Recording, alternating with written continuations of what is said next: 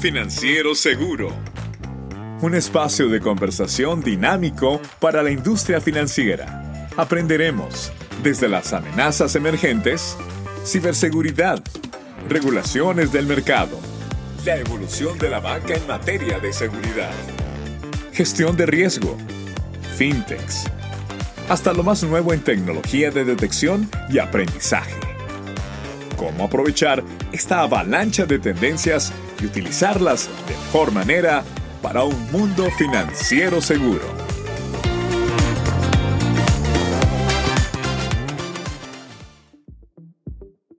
Las formas en que realizamos, autenticamos, aprobamos y procesamos los pagos han cambiado muchísimo en unas cuantas décadas.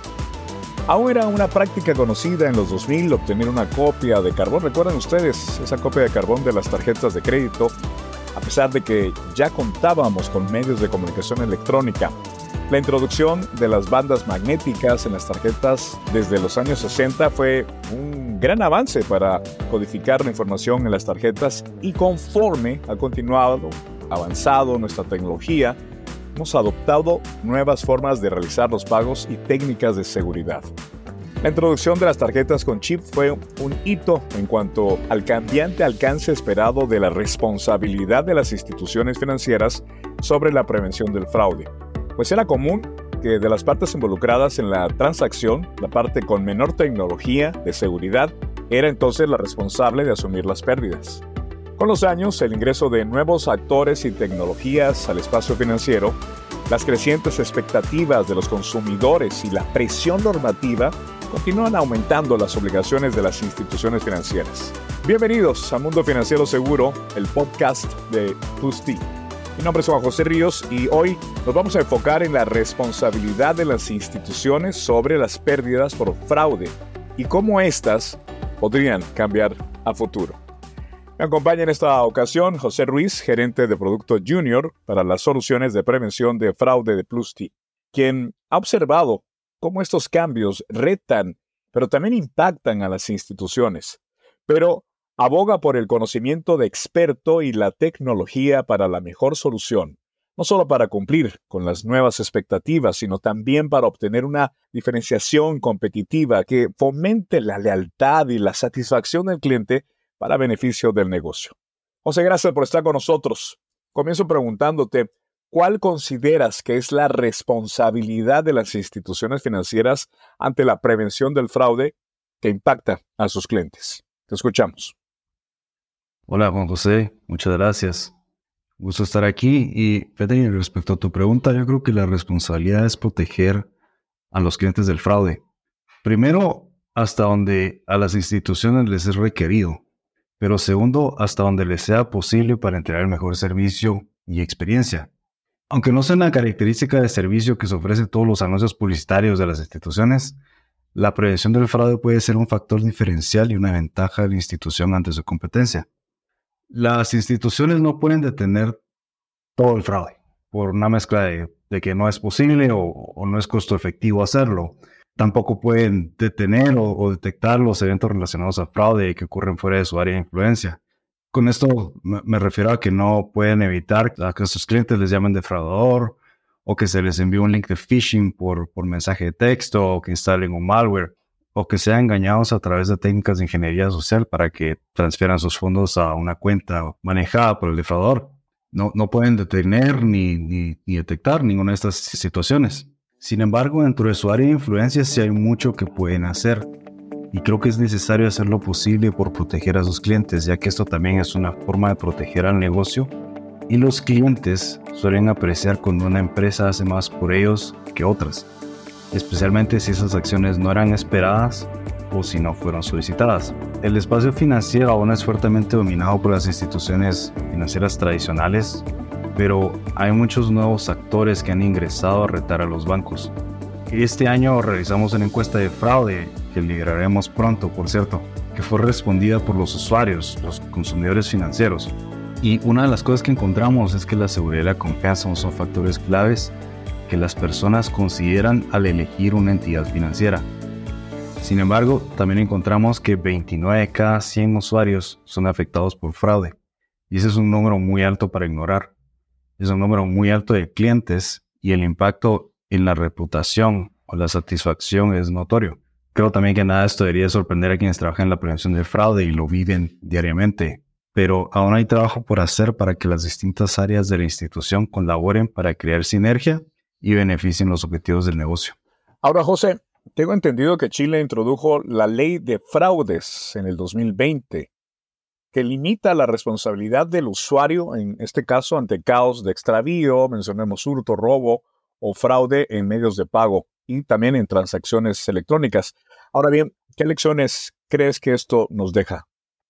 Lo primero que a mí me llamó la atención cuando salió esta ley de fraudes es que va muy en línea con la tendencia a mayor implementación de regulaciones de protección al consumidor. Esta es es una idea genial, pero sí implica más labor por parte de las instituciones financieras. Esencialmente son normativas sobre cómo las instituciones chilenas deben responder ante eventos de fraude reportados por los clientes. Al recibir el reclamo dentro del plazo estipulado para el cliente, para que el cliente reporte, que son 30 días, a, a través de un canal gratuito, por cierto, y disponible 24/7 que debe proveer la institución, deben abrir un caso y entregar al cliente un número para identificar ese caso y darle seguimiento.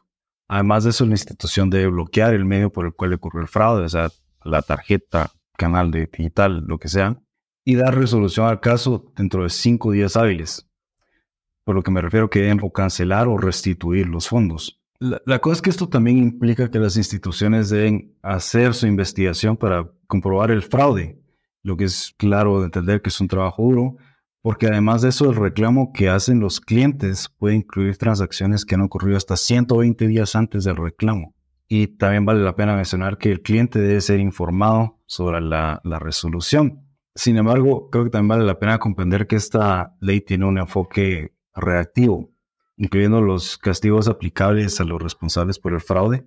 Y las instituciones en Chile, por supuesto, han, han asumido una postura más proactiva en la prevención para evitar asumir las pérdidas. Pero esta podría haber sido una buena oportunidad para estandarizar hasta cierto grado, hasta donde es posible, la prevención porque de haber logrado esto, posiblemente podríamos haber ayudado a que las pérdidas reportadas por las instituciones sobre el periodo del primer semestre de este año fueran más parejas.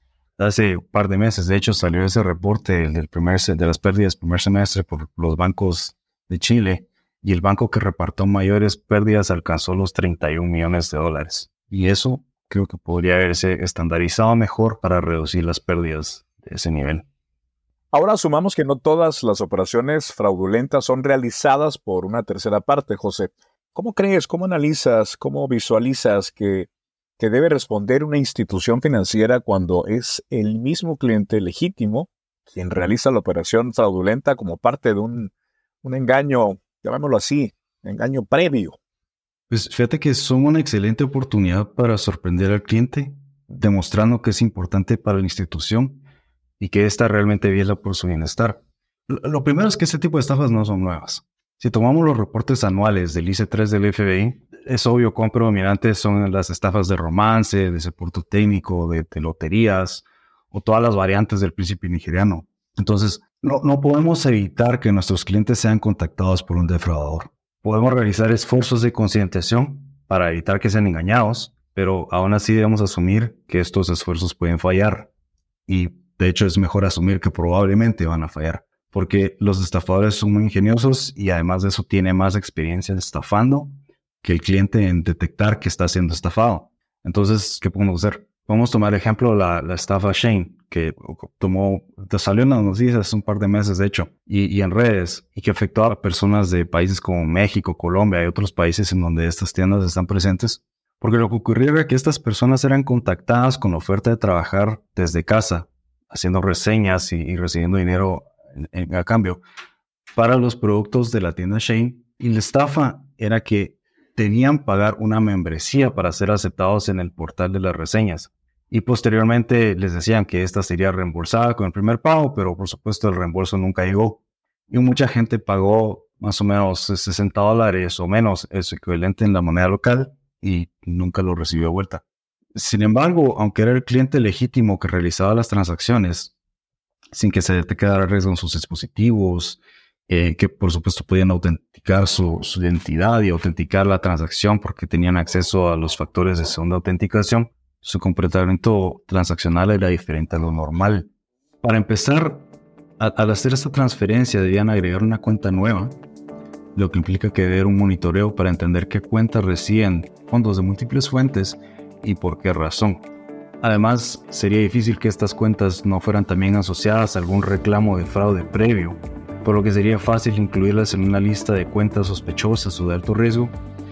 Y en este tipo de caso, autenticar no sería mucha ayuda, porque como dije antes, es el mismo cliente, tenía acceso a los, a los factores de segunda autenticación.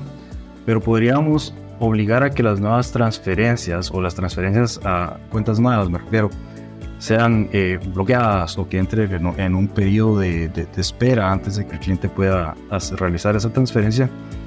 Y especialmente si el cliente debe llamar al servicio al cliente para solicitar que sean aprobadas esas transferencias, seguro causa molestias iniciales pero da una oportunidad para que un representante de servicio al cliente, que deberá estar debidamente entrenado, por supuesto, reconozca la situación y aconseje al cliente sobre el potencial riesgo de fraude. Entonces, no podemos evitar o prohibir que el cliente haga lo que quiera con su dinero, pero podemos aplicar controles para orientarlo lejos del riesgo. Entiendo. Ahora abordemos la exigencia normativa, también hablemos del mercado, José respecto a la responsabilidad de las instituciones financieras en la prevención del fraude. ¿Hacia dónde consideras que se dirigen? Por lo que yo veo, la, tendencia parece que continúa siendo hacia mayor responsabilidad de las instituciones y, y mayor regulación para la protección del consumidor. Ya vimos cómo cambió la regulación respecto a la protección de datos, aunque eso no fue de forma ubicua. Por ejemplo, la más conocida, la más estricta, es, la de Europa, la Unión Europea, la, el GDPR, pero también hemos visto una conciencia de los reguladores sobre el riesgo de las transacciones no presenciales. Por ejemplo, ahí, está el aparecimiento y, la posterior evolución del protocolo 3D Secure para compras electrónicas. Y pues, creo que esto va a continuar evolucionando de esta forma. Por ejemplo, viendo otro caso, en el Reino Unido, un caso muy notorio de una mujer que era conocida por ser una persona mediática que además había sido afectada por Alzheimer's, que sufrió una estafa en donde transfirió 700 mil libras hacia una cuenta en los Emiratos Árabes Unidos, porque los estafadores le llamaron y le dijeron que eran parte de la Dirección eh, Nacional de Ciberseguridad, que habían detectado que su cuenta estaba comprometida y que podían ayudarle a proteger sus fondos y los transfería a esta cuenta segura, entre comillas. Entonces, este, este caso en particular fue notorio porque el cliente demandó al banco. Y aunque perdió el, caso bajo el argumento de que el banco no hizo suficiente para protegerla, ganó otro caso de apelación en donde argumentó que el banco no hizo suficiente por ayudarle a recuperar los fondos, que para cualquiera que trae prevención de fraude, es, la transferencia de fondos una vez pasan fronteras, estamos hablando de otros marcos legislativos, menos herramientas para la recuperación, es muy complicado. Y esto también llevó a una, propuesta por el regulador del sistema de pagos del Reino Unido a, exigir a que los bancos deban reembolsar las pérdidas por fraude de pues, estados de este tipo, con límites de hasta 415 mil libras. Entonces, además de eso, en nuestro lado, en, en PlusTay, hemos estado tratando actualmente con instituciones en el Medio Oriente, en donde este tipo de fraudes ha incitado a una nueva normativa que incrementa la responsabilidad de parte de las instituciones. Creo entonces que pues, no será más que cuestión de tiempo para que esto se replique en América Latina. Muy interesante toda la información que compartes, José. Ahora quiero pedirte, por favor, que hablemos y hagamos algunas conclusiones y, por supuesto, recomendaciones. Bueno, lo, que me parece claro a mí es que las regulaciones van a continuar creciendo y debemos tomar un enfoque proactivo para proteger a nuestros clientes.